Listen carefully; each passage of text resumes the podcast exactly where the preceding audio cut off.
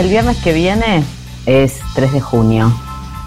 El 3 de junio es la cita que nos damos desde el año 2015 para salir a la calle eh, diciendo basta.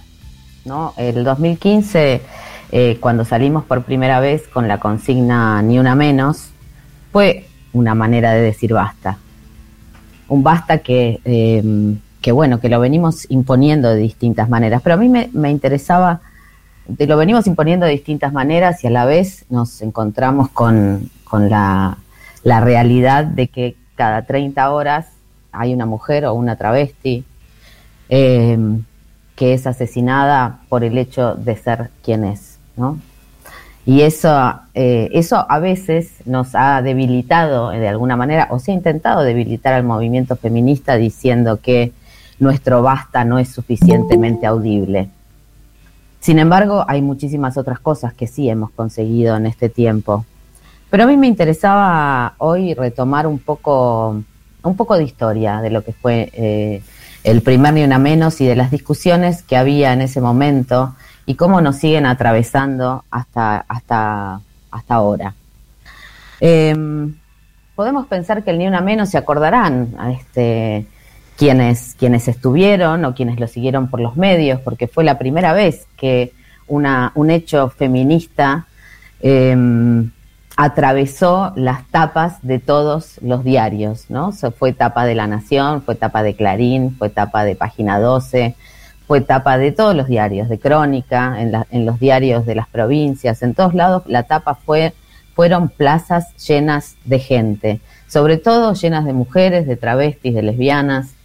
Todavía no había, este, en tan poco tiempo que pasó, apenas siete años, todavía no hablábamos tan livianamente de no binaries, ¿no? Em, pero ahí estaban las plazas llenas de gente y, en, y en, en, la organización de esa plaza llena de gente y en lo que se tradujo en los medios, hubo una disputa discursiva.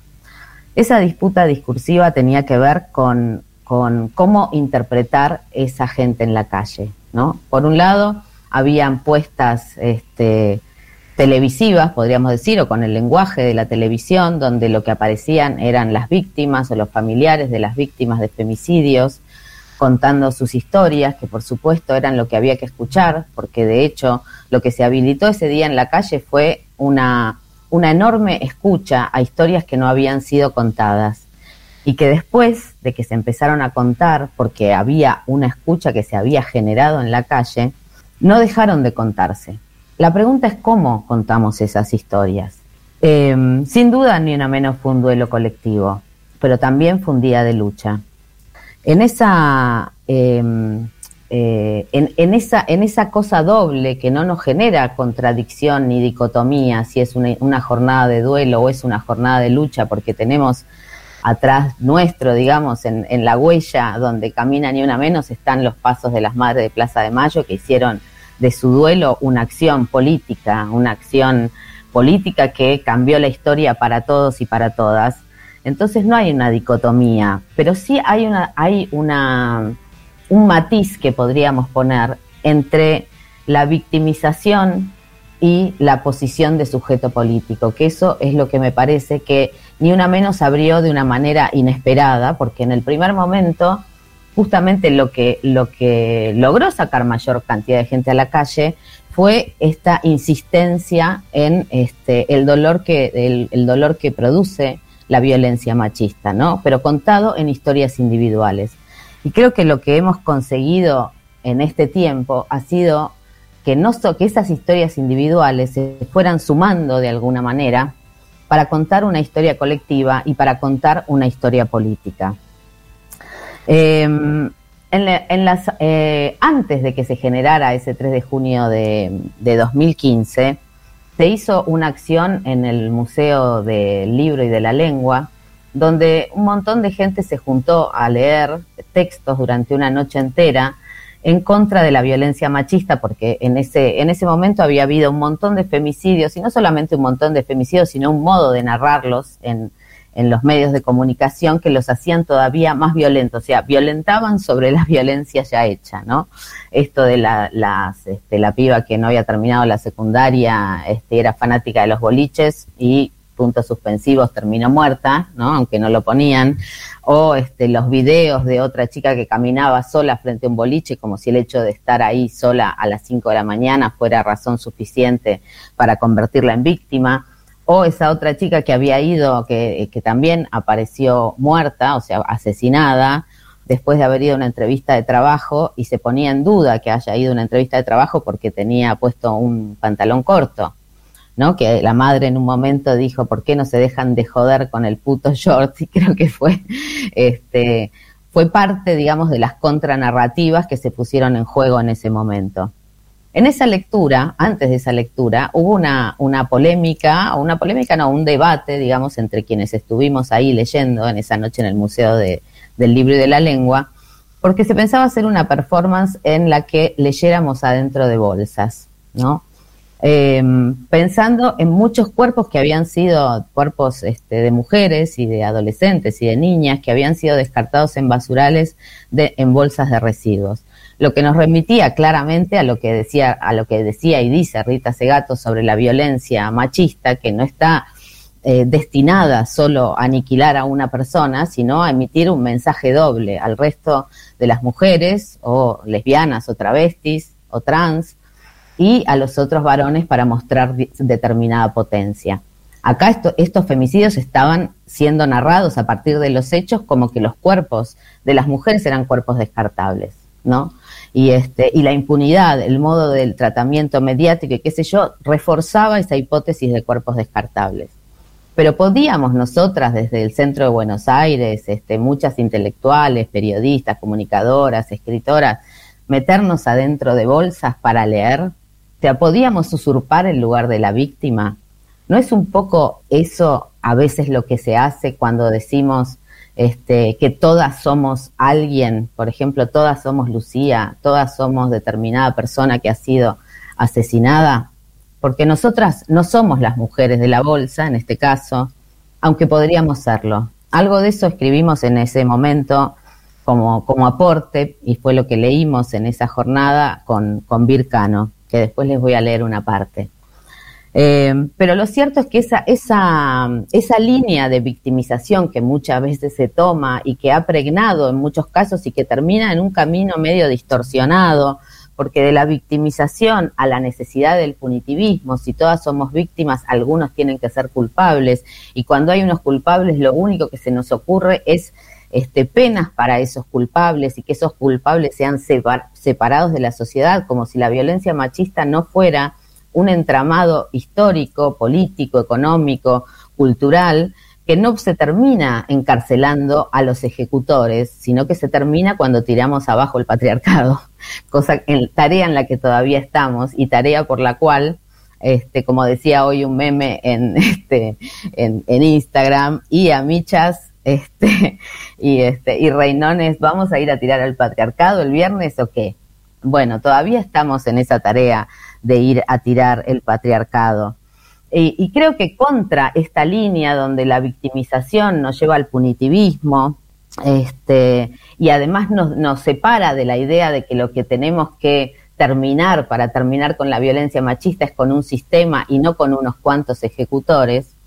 Está la otra este, variable que creo que es la que se ha ido alimentando a lo largo de estos años, que es la variable de convertirnos en sujeto político y demandar por historias que necesitan ser dichas en primera persona, muchas, muchísimas, todas las que sean necesarias, pero que tienen que ser leídas como parte de, una historia común, de una historia en la que nos duelamos, pero donde tomamos fuerza para seguir diciendo basta para decir diciendo basta a, la estructura que convierte nuestras vidas en precarias. Esta semana, por ejemplo, tuvimos la, noticia de algo que había sucedido seis días atrás en Misiones y lo supimos en Buenos Aires porque fue entonces, hace seis días, cuando lo empezaron a reproducir este, los portales de, noticias, que una chica eh, que había construido la red de taxis entre nosotras en, Misiones para llevar para ofreciendo viajes seguros, eh, había sido asesinada y su auto quemado, ¿no? Ahí se anudan en estas, en estas dos cosas, no sabemos exactamente cuáles son las razones del feminismo, pero la escena, esto que Rita Segato dice, lo que queda escrito escrito en el, en el lugar del hecho y en el cuerpo de esa mujer que estaba atada e inmovilizada este, cuando la encontraron muerta y ese auto prendido fuego como una hoguera monumental, es como la precariedad de la vida, esa necesidad de inventar nuestros propios trabajos, de inventar estrategias para ponernos a salvo, a la vez nos pone a disposición, o sea, o nos pone eh, como estas mujeres que podríamos ser las de la bolsa, ¿no? Y un poco también lo podemos ver con el caso de Tehuel, a quien todavía estamos buscando, ¿no? Tehuel iba a buscar trabajo en un día domingo y eso lo hizo vulnerable a ir a cualquier lado, supuestamente, ¿no? O seguramente. Em,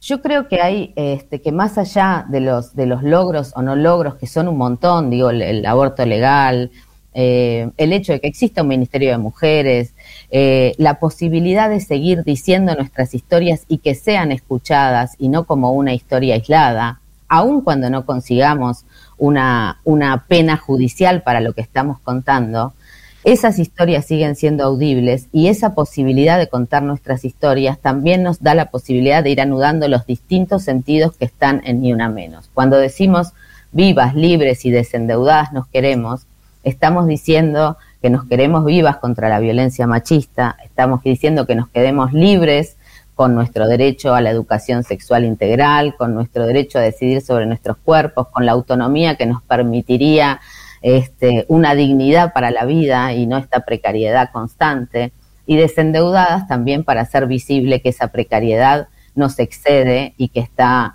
orquestada por un colonialismo económico y un capitalismo extractivista que ahí nos tiene girando. Yo eh, cuando empecé esta editorial, cuando la empecé pensando, este, creo que cada vez que salimos a la calle para decir ni una menos, estamos diciendo todo junto. Estamos diciendo esa historia personal, esa herida este, que tenemos en relación a la violencia machista y que sabemos que no la tenemos solas, que no la tenemos soles, que no somos les únicas que la tenemos. A mí hay una historia personal que cuando pensé en contarla hoy, este, me empezó a dar dolor de panza, pero en honor a ese dolor de panza la voy a contar porque este es mi basta también, que les estamos preguntando en esta noche y que tiene que ver con haber sido abusada a los 11 años por el marido de mi tía, una persona muy cercana de mi familia. A los 35 se lo pude decir, cuando, cuando yo tenía 35 sería más o menos el año 2000, un poquito menos, o algo así. este, no me creyó, nunca más me creyó, eh, ni me habló,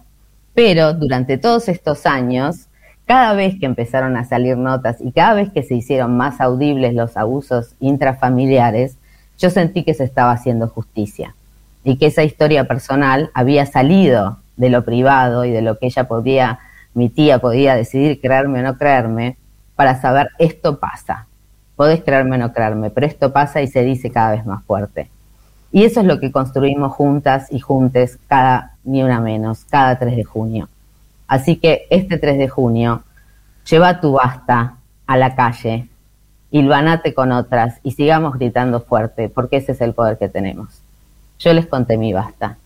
¿A qué le dicen basta a ustedes? ¿Cuál es tu basta?